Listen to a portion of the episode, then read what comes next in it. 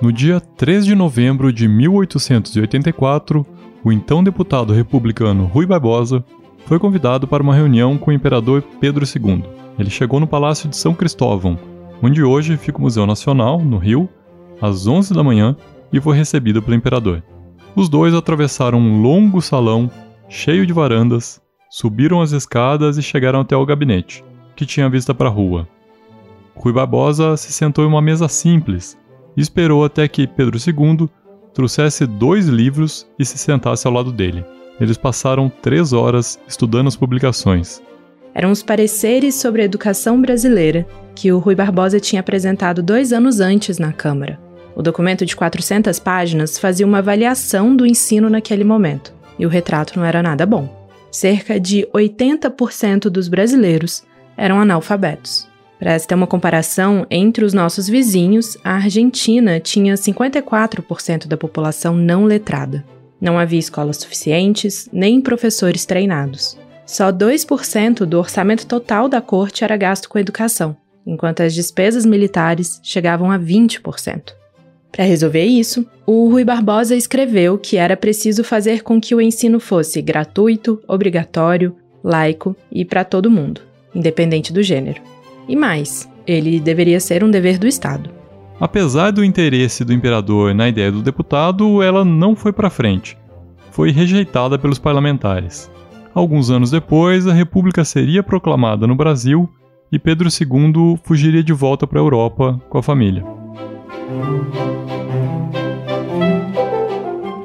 A ideia de uma escola pública e universal, bancada pelo Estado e que combatesse as desigualdades, só foi retomado para valer quase 50 anos depois, com o movimento da Escola Nova, em 1932.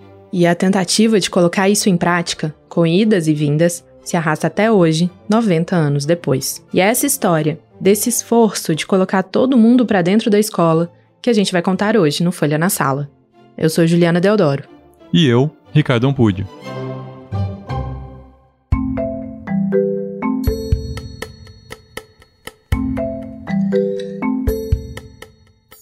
Antes da gente começar, é importante ter em mente que o conceito de uma escola pública é um conceito contemporâneo. Se por séculos a educação ficou restrita às elites, com a Revolução Industrial e a Revolução Francesa, quando trabalho e cidadania foram reinventados, ficou claro que era necessário que todo mundo tivesse acesso à escola, para poder trabalhar e votar.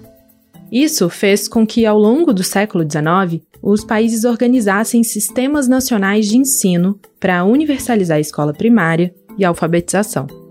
No Brasil, essas ideias demoraram para ser postas em prática, até porque o regime político que a gente tinha por aqui até o fim do século XIX era uma monarquia baseada na escravidão. Nesse período, a inclusão de mulheres e negros na educação aconteceu aos poucos e de maneiras bem diferentes. As meninas deveriam ir para a escola para ser melhores mães e donas de casa. E os negros, mesmo livres, foram proibidos de estudar nas instituições oficiais de alguns estados. Na temporada passada, a gente fez dois episódios que tratam disso. Um sobre Nísia Floresta, uma educadora que ensinou ciências às meninas, e outro sobre Emetério José dos Santos, um professor negro e antirracista. Bom, mas voltando. Fim de 1880 veio a abolição, a proclamação da República, o início de um novo século e a suposta ideia de que todos eram finalmente iguais. A relação entre escola e república é uma relação muito direta. Essa é a Carlota Boto, professora de Filosofia da Educação da Universidade de São Paulo. Por quê? Porque a República, tal como ela foi instituída no Brasil, não previa o voto do analfabeto. O Sampaio Dória, um, um, político, um educador brasileiro dos anos 20, dizia que colocar o voto nas mãos do analfabeto é colocar fogo na mão de criança. Então, como a República conta com o voto para se legitimar enquanto república, era necessário instruir a população para que houvesse legitimação dessa república. Então, para que a república se consolidasse uh, enquanto tal, era necessário que houvesse investi algum investimento uh, na instrução pública. E é daí que vem essa, essa legitimação. Ou seja, passou a ser importante para o novo Estado republicano que as pessoas fossem mais escolarizadas, o que, naquele momento, queria dizer que era importante que elas, pelo menos, soubessem ler e escrever. O pedagogo Dermeval Saviani, professor emérito da Unicamp, me explicou que a partir de 1890, um ano depois da República, alguns estados criaram escolas normais, começaram a fazer reformas educacionais e construíram os grupos escolares, que eram prédios para o funcionamento dos grupos escolares, né? mas a maioria dos que frequentavam esses grupos escolares ainda era das elites. A porcentagem de trabalhadores era pequena, até porque a, a, economia ainda era predominantemente rural e o trabalho no meio rural não exigia o, o domínio daqueles elementos que cada escola transmitia, ou seja, o domínio da cultura escrita. Né? Nesse eh, período, o analfabetismo teve uma pequena redução proporcional, mas em termos absolutos ele aumentou. Nas primeiras duas décadas do século, a estatística se manteve igual. 75% da população ainda era analfabeta. Mas se em 1900 esse número representava 13 milhões de pessoas, em 1920 eram 23 milhões. A população estava crescendo. Então, entrando na década de 30, aí sim nós vamos ter uma a, a passagem do Brasil da condição de um país agrário, portanto com acesso escolar reduzido, né, para uma escola de massa. Então aí houve a expansão do ensino por exigência desse processo de uma sociedade que entrava na fase de, de uma acelerada urbanização e industrialização. Alimentação, habitação, saúde, instrução constituem problemas que o crescimento econômico por si só não chega a resolver. Uma nação só é rica quando o conjunto de seus cidadãos enriquece com ela.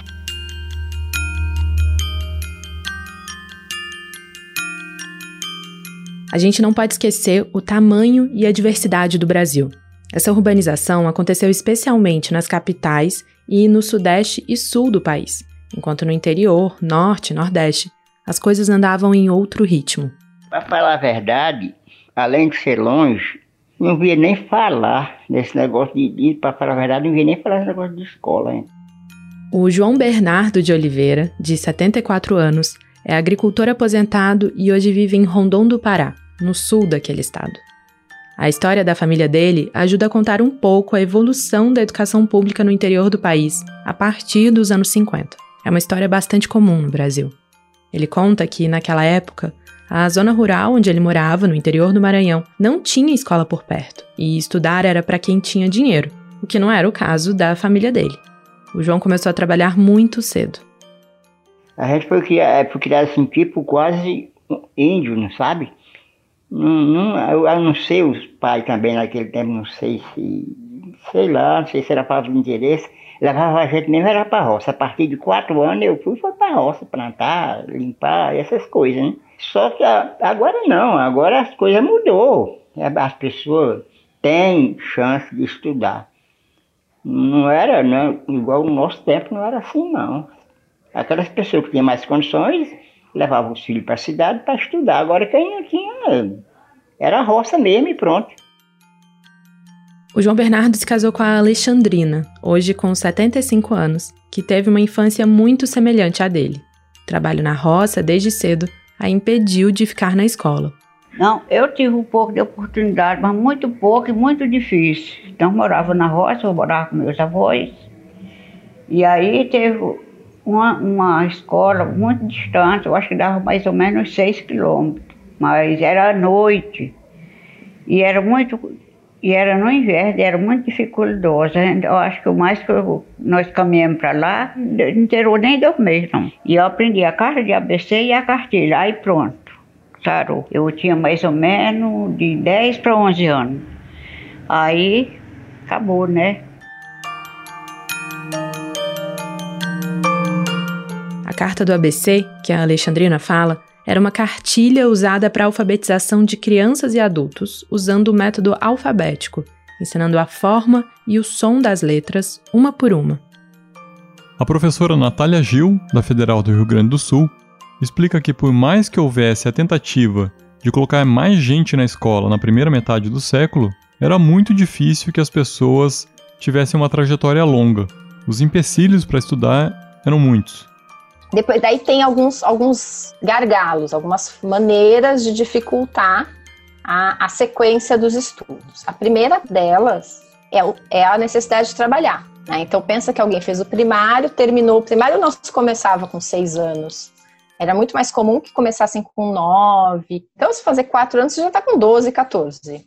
As, a, quem, não, quem não vai trabalhar com 12, 14 na primeira metade do século XX? Né? Então, esse é um primeiro corte que nunca ninguém lembra, por isso que eu estou sempre enfatizando esse. Tem que trabalhar tem que ter o material escolar, sapato, uniforme, livros. Isso só foi garantido como custeio do Estado na, na Constituição de 88. O perfil do país também era outro. Tinha mais gente no campo do que na cidade. No Maranhão e no Pará, onde vive a família do João, por exemplo, a população urbana só superou a rural a partir dos anos 2000, segundo dados do censo. E, como a Natália Gil explica, a evasão e a repetência também eram problemas persistentes na educação pública. A taxa de reprovação em 1934 era de até 60% na primeira série. Isso quer dizer que mais da metade das crianças de 6, 7 anos que entravam na escola não avançavam. 50 anos depois, em 1984, a escola ainda reprovava mais do que aprovava.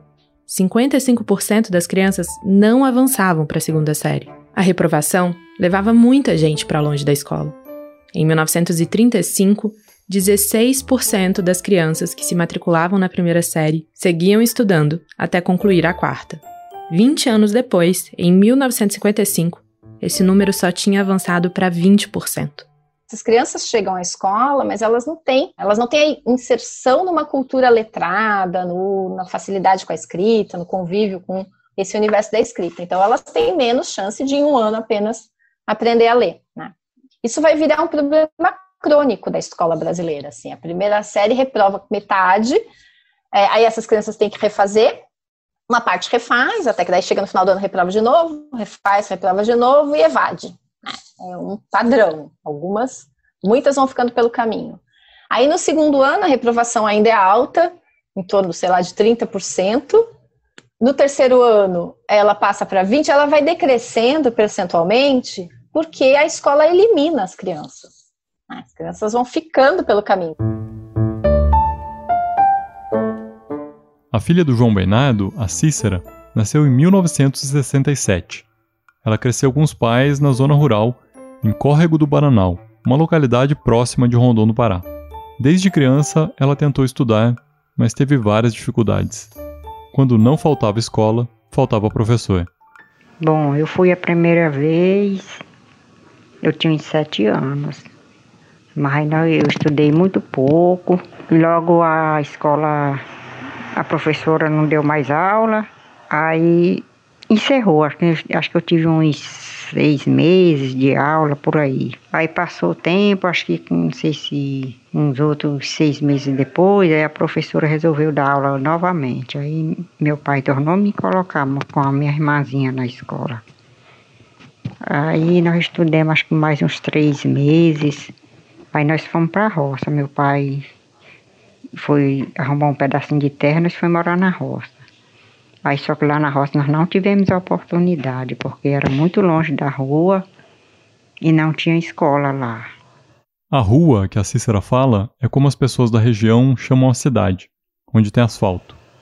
Aí passou, eu acho que por volta acho que de uns, uns quatro anos depois, aí foi uma professora lá para a roça, mudou uma professora para lá.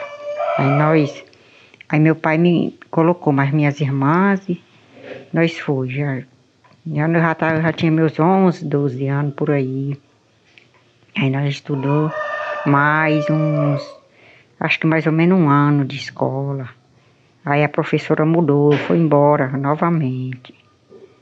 Aí passou, acho que mais uns quatro anos depois, que eu, que eu já estava com 16, 17 anos, meu pai me tornou me colocar na escola com minhas irmãs. Aí, de, logo depois, a professora tornou embora. Aí pronto, acabou a chance, eu não estudei mais.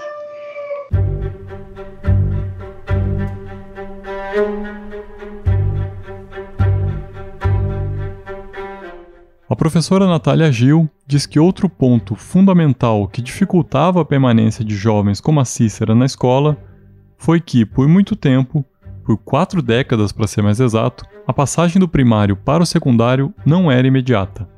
Que até 1971 o primário era separado do ginásio. Então eram quatro anos de primário e depois quatro anos de ginásio, que, que mais adiante virou ensino de primeiro grau e que hoje é o nosso ensino fundamental essa divisão, essa, esses dois, dois núcleos não era, uma, não era uma passagem automática. As pessoas faziam o primário. Aí elas tinham que fazer um exame de admissão ao ginásio. Tinha sempre muito menos vaga no ginásio de uma cidade do que, é, do, nos, do que no primário. Ou seja, os filhos de famílias mais pobres tinham que trabalhar, tinham que pagar pelo material escolar e não tinham uma vaga garantida no ensino secundário que seria hoje o Fundamental 2. Eles precisavam fazer uma prova para continuar estudando. Era um funil. Dos que entravam no primário, poucos terminavam, e dos que terminavam, menos ainda continuavam estudando. Na década de 70, quando o exame acaba, mais gente de diferentes classes sociais entra na escola e permanece até o fim do ensino fundamental. Na época, o Brasil era o único país da América Latina que o ensino obrigatório era de apenas quatro anos e existia uma cobrança interna e externa para uma maior escolarização. A gente estava na ditadura militar, o país passava pelo suposto milagre econômico e era importante ter uma mão de obra mais qualificada. Por isso, a mesma reforma que unificou o primário e o secundário criou um ensino médio profissionalizante obrigatório, que acabou, anos depois, fracassando. Não é coincidência que isso é, corresponde ao período em que as classes médias começam a sair da escola pública. Quando se tem uma, uma organização tal que o pobre pode estar na escola por um período muito maior, as elites começam a se incomodar com essa convivência, porque no fundo o que a gente tem é uma dificuldade imensa no país de se ver como igual ao outro, né? São várias cidadanias no Brasil, então esse convívio numa mesma escola é algo que incomoda né, as elites brasileiras. A gente tem visto isso agora na universidade pública, né? Quanto mais gente pobre entra na universidade pública, mais isso incomoda as elites. Não é uma questão escolar, essa é uma questão da, da estrutura social, da, da sociabilidade brasileira. O investimento em educação e tecnologia tem um retorno veloz e inestimável na aceleração do desenvolvimento. Cria-se com isso um poderoso fator de realimentação do progresso, o que vale dizer e definir como sendo um círculo virtuoso, virtuoso mesmo. Mais educação, mais tecnologia, igual a mais progresso, maior atividade econômica, mais empregos e maior bem-estar.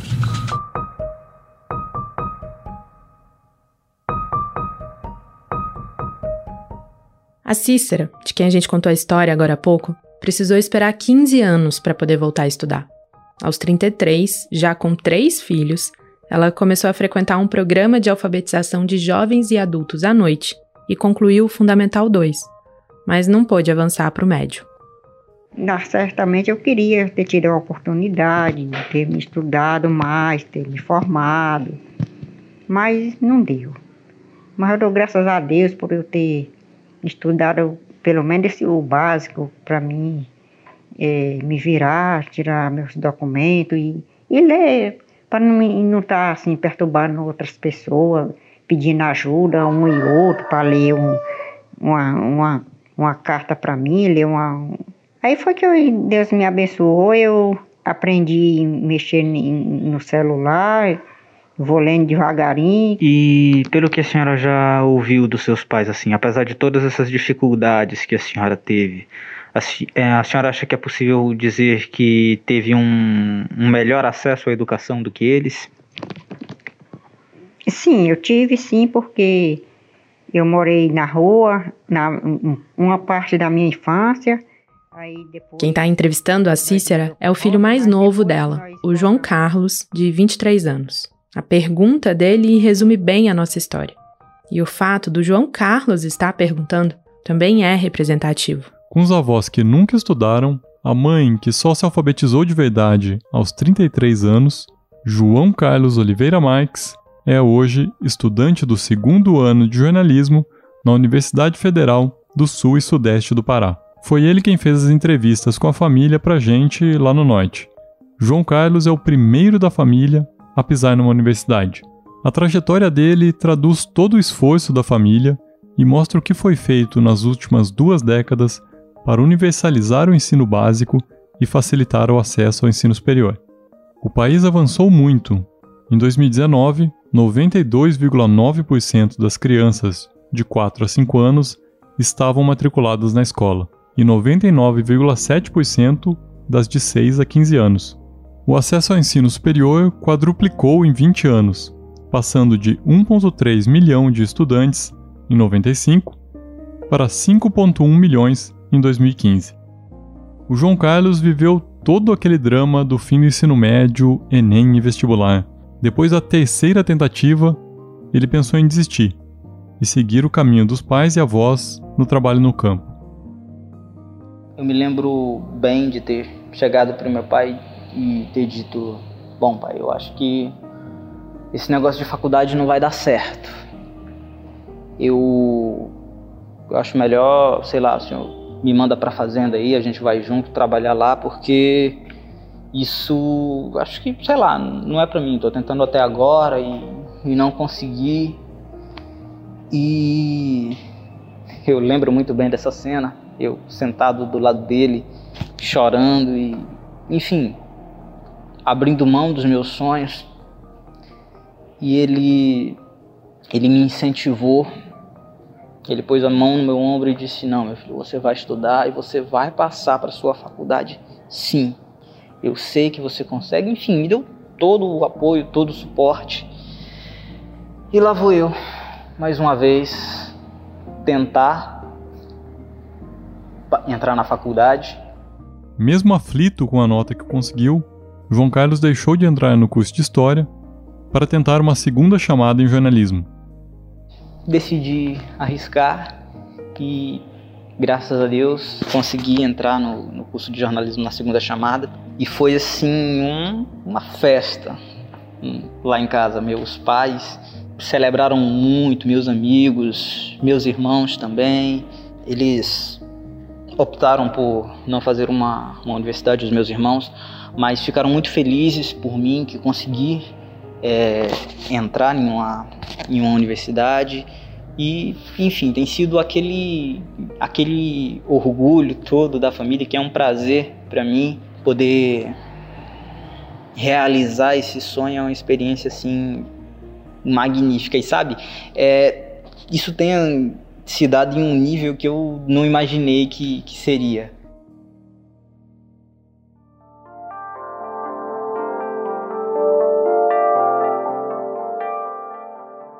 professora Carlota Boto, da USP, que falou no comecinho desse episódio sobre a relação entre a escola e a república, tem um trabalho publicado sobre o que ela chama de três gerações do direito à educação, que seriam ondas ou momentos da escola. A primeira geração seria a expansão da escolarização.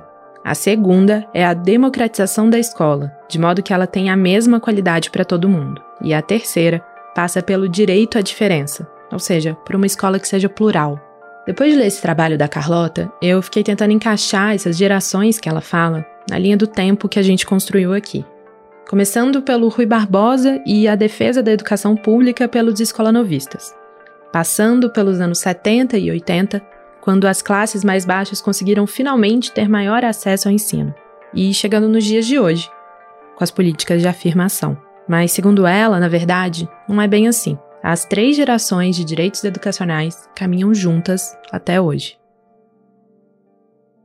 porque continua a haver uma luta para que todas as crianças permaneçam na escola, porque ah, a, crianças e adolescentes têm lugar assegurado, porém há índice de evasão bastante alto, especialmente no ensino médio. Então, a democratização do acesso e da permanência, especialmente à escola, é uma necessidade. Então, é um direito de primeira geração. Nós vivemos a necessidade de um direito de segunda geração, que diz respeito à qualidade, à possibilidade de todas as crianças e adolescentes terem um padrão de qualidade que é o mesmo, independentemente das diferenças de, entre as camadas sociais do ponto de vista econômico, e essa disparidade hoje, na, na questão da pandemia, se torna muito grande, muito preocupante, portanto, a luta pela qualidade é uma luta fundamental. E há necessidade de pensarmos nessa terceira geração, que é o direito à diferença, o direito às diferentes identidades, o direito à particularidade e às uh, especificidades culturais das diferentes pessoas. Né? Pensar os direitos das minorias, pensar a questão uh, das ações afirmativas, tudo isso está, uh, na, enfim, na ordem do dia. A história dos últimos 140 anos é a da saga pela inclusão. Em 2020, parecia que ela estava mais próxima do fim do que do começo. Mas aí veio a pandemia, as escolas fecharam as salas e a educação migrou para a internet, em um país onde uma em cada quatro pessoas não tem acesso à rede.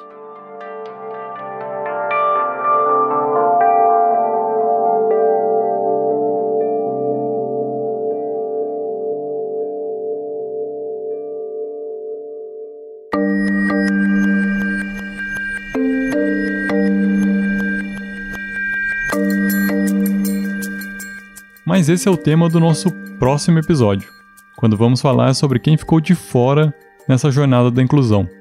Como muita gente foi e ainda é excluída da escola. Antes de estar tá indo embora, a gente queria contar o final feliz da história do João Bernardo, o pai da Cícera e o avô do João Carlos. Eu tava, eu tava assistindo, não estou bem certo se era o Jornal Nacional ou se foi o Fantástico eu vi um senhor com 90 anos de idade na escola, e eu, com 55 anos, falei, ah, eu sou um bebê, né? Aí criei coragem, foi por isso que eu criei coragem e fui. Depois de todas as dificuldades que teve na infância, o João foi para a escola aos 55 anos, aprendeu a ler e escrever e concluiu a quarta série. A esposa dele, Alexandrina, também foi para a escola aos 60 e fez até a quarta série. Demorou bem mais do que o esperado, mas a escola pública aquela pensada há mais de 100 anos para todo mundo, também abriu os portões para eles. Esse foi o Folha na Sala, o podcast da Folha para professores em parceria com o Itaú Social. Essa série sobre a desigualdade educacional vai ao ar às terças a cada 15 dias em todas as plataformas de podcast e no site da Folha. Nesse episódio, nós usamos áudios do Arquivo Nacional. A coordenação do podcast é de Fábio Takahashi e Magia Flores. A edição de som é de Stefano Macarini. Até mais. Tchau.